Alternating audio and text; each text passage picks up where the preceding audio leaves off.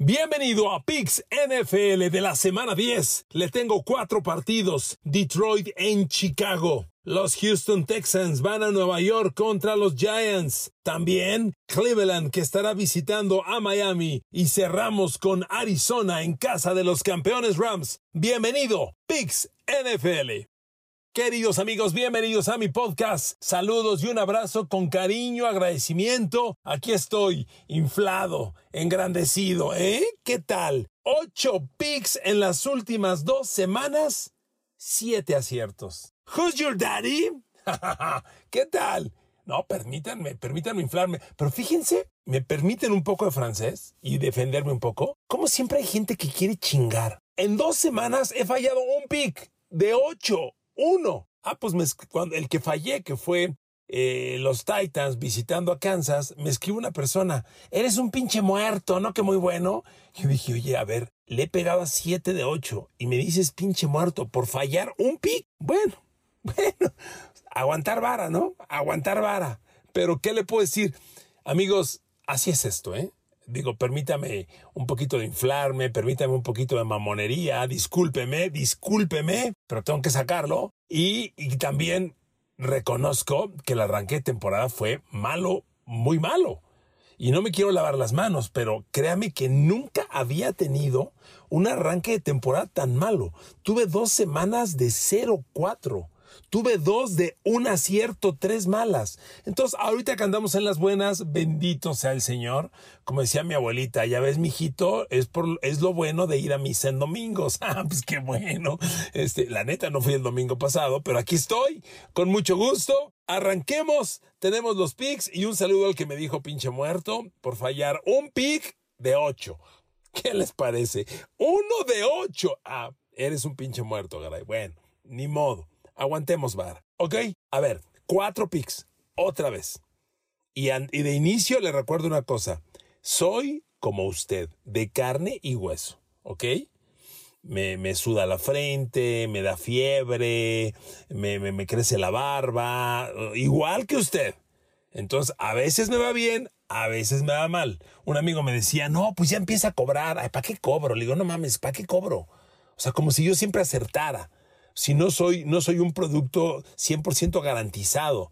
A veces bien, a veces mal. Entonces, si yo puedo ayudar, ayudo. Esa es mi visión de vida. Si yo le puedo dar la mano a alguien, se la voy a dar siempre, conozca o no lo conozca. Me está yendo bien, qué bueno, pues ahí le van los pics. Ojalá tengamos otra buena semana. Le voy a ser sincero, le tengo mucha fe a esta semana. Y como ya fue mucho bla bla, ya tengo tres minutos de puro verbo, lleguémosle al tema. Uno, Detroit en Chicago. Handicap. La casa es de Chicago y está menos dos y medio. Over-under 48 puntos y medio. A ver, amigos, ¿quién carajos puede no entender que Chicago es un equipo on fire? Está en gran momento. A ver, ahí le van los puntos que ha anotado Chicago las últimas tres semanas. 33, 29 y 32. Promedio 31. En las últimas tres semanas, pero espéreme, eso no es todo se los metió a Belichick en Boston y le ganó. A Dallas en Dallas, aunque perdió, peleó. Y se los acaba de meter a Miami, que es el, uno, el equipo del momento o uno de los equipos del momento. Dos, la ofensiva terrestre de Chicago es la número uno, uno de la NFL. Sí, señor es el equipo que mejor corre el balón en la liga. Los Bears están corriendo 195 yardas por partido. Y aquí enfrentan a Detroit. ¿Y qué cree usted? Detroit es la penúltima defensiva contra la carrera en la NFL. Estos Lions se comen 149 yardas por tierra por partido. ¿Qué cree usted que va a pasar? Le va a pasar por encima de Chicago a los Lions. A ver amigos, yo tomo Chicago, por favor, tomo la línea Chicago menos dos y medio. Mire, me gustaba el over, me andaba, andaba yo coqueteándole al over. Amigos, Detroit anda muy gitano. Detroit arrancó como la mejor ofensiva de la liga y empató, llegó a ser la mejor ofensiva y la peor defensiva. Detroit fue un, un regalo de over arrancando la temporada y no lo vi. Detroit arrancando la temporada tuvo 73, 63, 52 y 92 puntos en sus primeros cuatro partidos. Después se acabó la magia y se aventó dos unders gachos, uno de 29 puntos totales y otro de 30.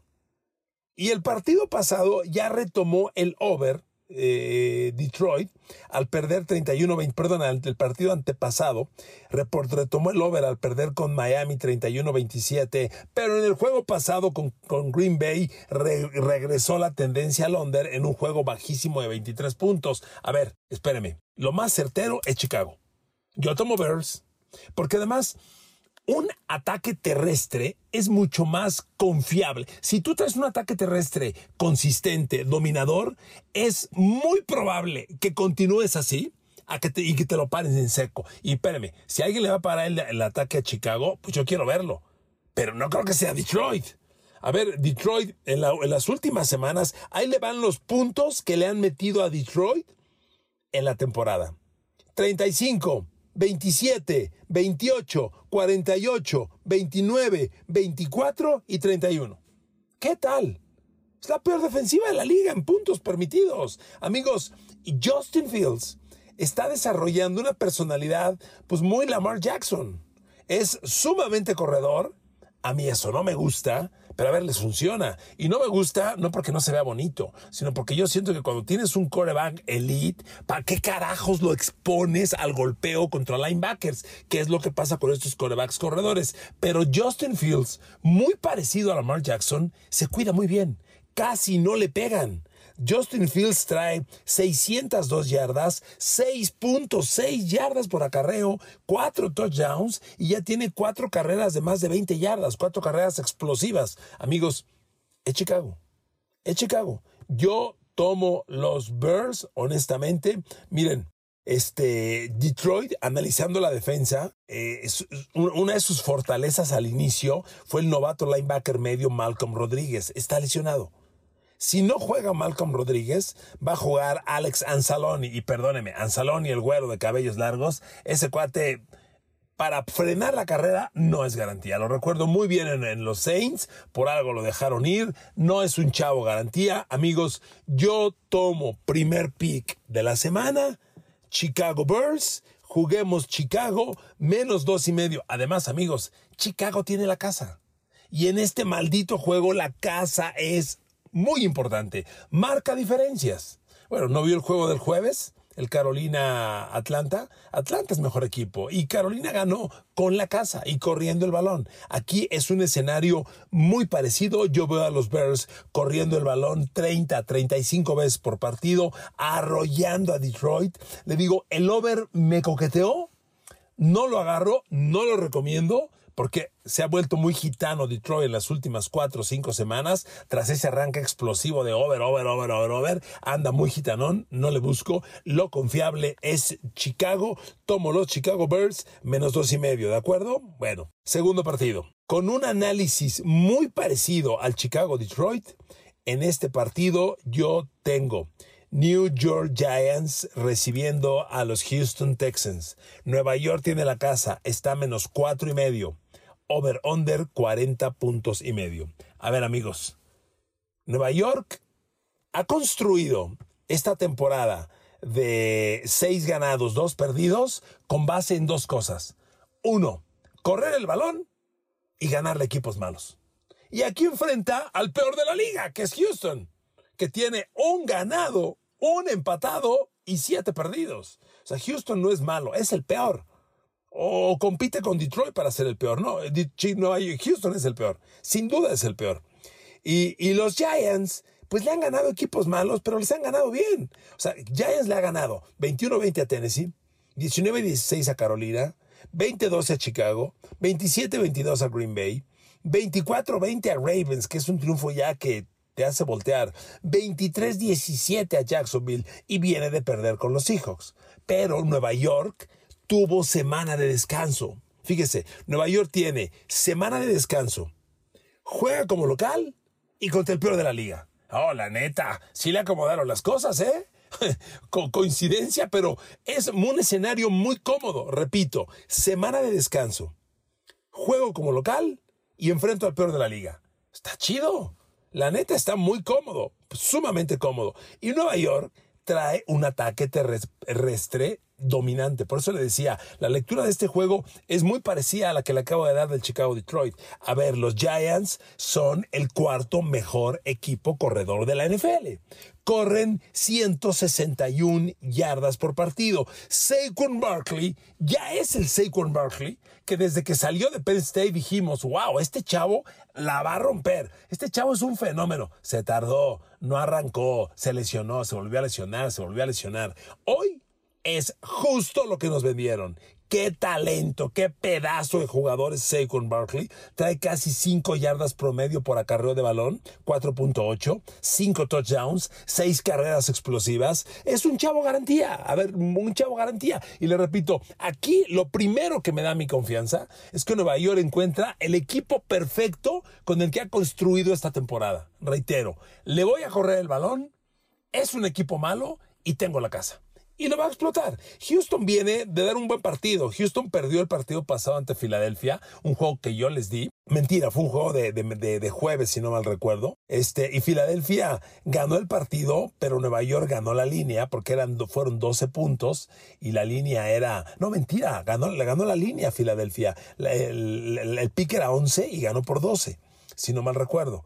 Y bueno, Houston en ese partido peleó, pero terminó perdiendo 29 a 17. ¿Por qué? Pues porque Filadelfia les pasó por encima. Filadelfia les corrió 143 yardas, 4.6 por acarreo. Y déjame decirle, creo que le salió barato a Houston le salió barato a los, a los, a los Texans. Entonces, amigos, aquí el escenario es muy parecido. Chicago que corre 195 yardas por partido es el mejor de la liga, pero los Giants son el cuarto con 161 yardas y media. Y como le decía yo en el Chicago Detroit, Detroit es una pésima defensa contra la carrera. Déjeme decirle que Detroit, que, perdón, que aquí Houston, pues es la misma historia. La defensa de Houston, si Detroit es la penúltima defensiva contra la carrera y permite 148 yardas por partido, pues Houston es todavía peor. Es la 32 de la NFL, permite 180 yardas terrestres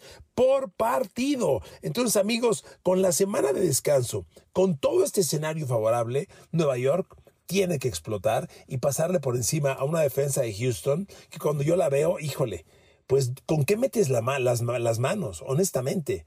Es una defensa que tiene pues mucha chatarra, jugadores de otros equipos. Ahí está Jerry Hughes, que tuvo grandes años en los Bills. Aquí está Steven Nelson, el corner, que viene de Pittsburgh, que viene de Kansas City.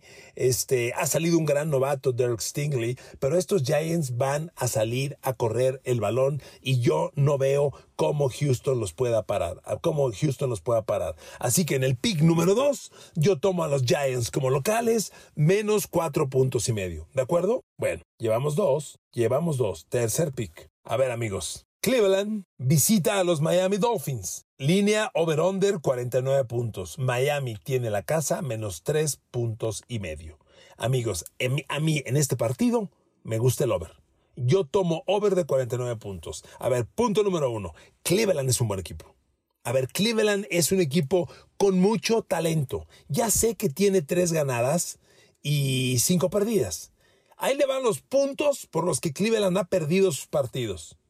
Por uno ante Jets, por tres ante Falcons, por dos ante Chargers, por tres ante Ravens. Y cheque qué equipos. Ravens, Chargers, Falcons que andan bien, Jets que andan bien. La única derrota escandalosa de Cleveland en el año fue la de los Pats 38-15. Cleveland siempre pelea. Otro, Cleveland es nuevamente uno de los mejores ataques terrestres de la liga. Cleveland corre 164 yardas por partido. A ver amigos, es una cifra sumamente interesante. Y Miami, ok, Miami es el super equipo de Tua Tagovailoa. Miami no ha perdido con Tua Tagovailoa de coreback. Los Dolphins van invictos con Tua, seis ganados, cero perdidos. Las tres derrotas de Miami fueron los tres partidos ausentes de Tua, ¿ok? Y Miami con Tua al mando ha metido 42, 31, 35 en los últimos dos puntos por partido. En los últimos dos juegos, Miami ha metido 31 y 35. Pero esa no es toda la historia. La defensa de los Dolphins anda mal. El partido pasado contra Chicago, 67 puntos totales. Ganó Miami 35-32. Hace dos semanas contra Detroit, 58 puntos totales. Ganó Miami 31-27. Vaya, Tua tiene que meter treinta y tantos para ganar porque la defensa casi acepta 30. Y aquí viene Cleveland, que ya le, decía yo, no es un mal equipo. Cleveland es un buen equipo. Si Cleveland tuviera a Dishon Watson desde la jornada 1 y Dishon Watson pudiera tomar ritmo, este equipo estaría peleando playoffs. Cleveland tiene una de las mejores líneas ofensivas de la liga. Tiene a Mari Cooper, tiene a David Njoku. Amigos, este juego es de over. Yo tomo el over del Cleveland Miami de 49 puntos. Reconozco que la línea es alta, 49 puntos. Pero amigos, Cleveland va a mover el balón. Miren, los Browns han apostado la temporada al no tener a Dishon Watson y depender de Jacoby Brissett. Cleveland dijo, voy a correr el balón. Yo voy a correr y lo están, porque además tienen las armas para hacerlo. Tienen su fantástica línea ofensiva y al fantástico Nicky Chubb. Además, ahí se quedó Karim Hunt, que quería el cambio de equipo, pues finalmente se quedó y la combinación es letal. O sea, entre Karim, entre Nicky Chubb y Karim Hunt ya en este momento tienen casi 1200 yardas. Nicky Chop trae 841 y 5.6 de promedio. Tiene 9 acarreos de balón explosivos de más de 20 yardas y 10 touchdowns Nicky Chop. A ver amigos, este juego es un over. Over, over, over. Porque además yo veo a Miami al ataque y carajo. A ver, ¿quién va a detener a Tariq Hill y Jalen Waddle? Esta pareja de receptores, juntos, después de nueve jornadas, ya tienen casi 2.000 yardas por aire. Ellos dos. Tariq Hill, 1.104. Jalen Waddle, 812. Entre los dos traen 1.916 yardas. Waddle promedia 17 yardas por recepción, Tariq Hill 14. Como ya les decía, para mí, Tariq Hill es el MVP de mitad de la temporada. Y con los números que lleva, va a ser el MVP a final de temporada. Le va a romper a Calvin Johnson Megatron el récord de mejor mejores números para un receptor en una temporada. No hay defensa. Reconozco que el perímetro de los Browns es muy bueno. Ahí le va. La defensiva contra el pase de Browns ha permitido 10 pases de touchdown en todo el año. Oiga, 10 pases de touchdown en 8 partidos es muy buen número. Y otro dato, ningún hombre de la defensiva secundaria de Browns ha permitido más de dos pases de touchdown en el año. Sus corners son Denzel Ward, que sin duda es un corner elite, y este chavito Greg Newsom que está jugando muy bien. Pues ahí le va la nota. Greg Newsom ha permitido un pase de touchdown en todo el año ha permitido 21 pases completos. Greg Newsom. El duelo contra Tariq, Hill y Jalen Waddle va a estar buenísimo. Y Denzel Ward tiene números igual de brillantes. A ver, amigos, Denzel Ward ha permitido 16 pases completos. Claro, estuvo lesionado y perdió algunos partidos. Solo ha jugado 5. Yo lo tengo titular para jugar el domingo. Pero a ver, en 5 partidos, permitir 16 pases completos son 3 pases completos por partido. Solo uno de touchdown. Va a ser un duelazo. Greg Newsom y Denzel Ward contra Jalen Waddle y Tariq Hill. Pero amigos, nadie para a Waddle Hill. A lo mejor les bajan un poquito los números. Van a explotar. Este juego es un over, ¿ok? Yo tomo el over de Houston, de Houston, chinga. De Cleveland, Miami, tomo el over de 49 puntos, ¿de acuerdo? Y para cerrar, tomo el cuarto partido que tenemos a los campeones Los Ángeles Rams recibiendo a Arizona. Over-under 40 puntos. Los Ángeles tiene la casa y está a menos 3. A ver, amigos. Aquí hay dos tendencias que se contraponen. Uno, Arizona. Yo Arizona lo tengo como un equipo muy cincho de over desde el año pasado.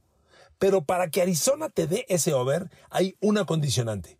Tiene que estar de Andrew Hopkins en el campo. Amigos, de Andrew Hopkins arrancó esta temporada inhabilitado siete semanas, suspendido por doping. Y Arizona fue equipo de under casi siempre en el arranque de la temporada. Semana 1 fue over, semana 2 fue over, semana 3 under, semana 4 under, semana 5 under, semana 6 under. Reapareció de Andrew Hopkins en la semana 7 ante los Saints. Arizona ganó 42-34, over. Siguiente semana, Arizona perdió 34-26, over. Semana pasada, Arizona perdió 31-21, over. Tres overs consecutivos con DeAndre Hopkins en el campo. ¿Ok? Considérelo. Dos, reconozco, los Rams son una basura este año. Es increíble. Es el campeón del Super Bowl y es una pinche basura. Ahí le van los puntos que ha anotado Rams en sus últimos cinco partidos. 9, 10, 24, 14 y 13. En las últimas cinco semanas, solamente una vez han anotado más de 20 puntos. Los otros cuatro partidos han anotado 14 o menos.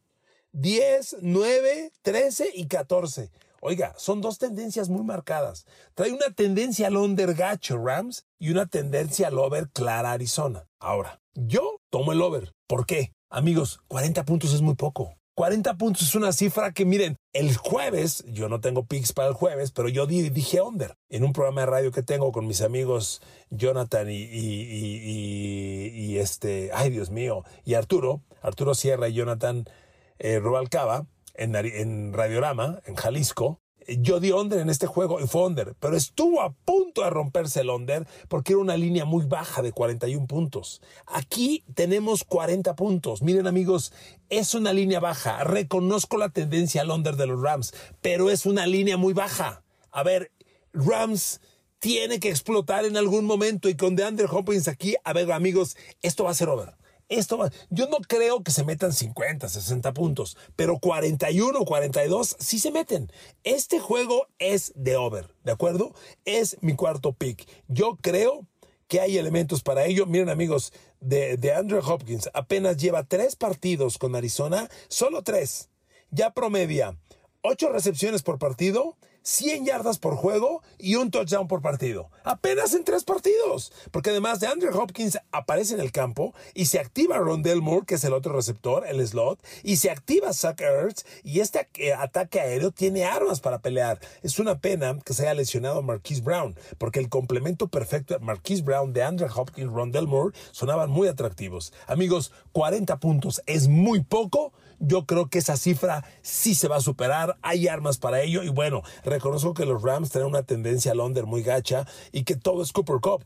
A ver, los Rams solo traen ocho pases de touchdown en todo el año y seis son para Cooper Cup. El único receptor ajeno a Cooper Cup que tiene recepciones de touchdown es Allen Robinson, que tiene dos. Solo hay dos receptores de Rams con recepciones de touchdown en el año. Y vamos para la jornada 10, no chinguen. O sea, ¿cómo puede ser eso? Amigos, este equipo tiene que explotar. Venus Koronek, Allen Robinson, yo creo que Rams tiene armas para explotar, debe explotar cuando menos a niveles ligeramente superiores a la pobreza que hemos visto y con Arizona del otro lado, con DeAndre Hopkins con todas las armas, este juego es de over. ¿De acuerdo? Amigos, ahí están los cuatro picks. Les deseo la mejor de las suertes. Un saludo al que me dijo pinche muerto por fallar un pick de ocho. No pasa nada. Que Dios los bendiga y éxito a todos.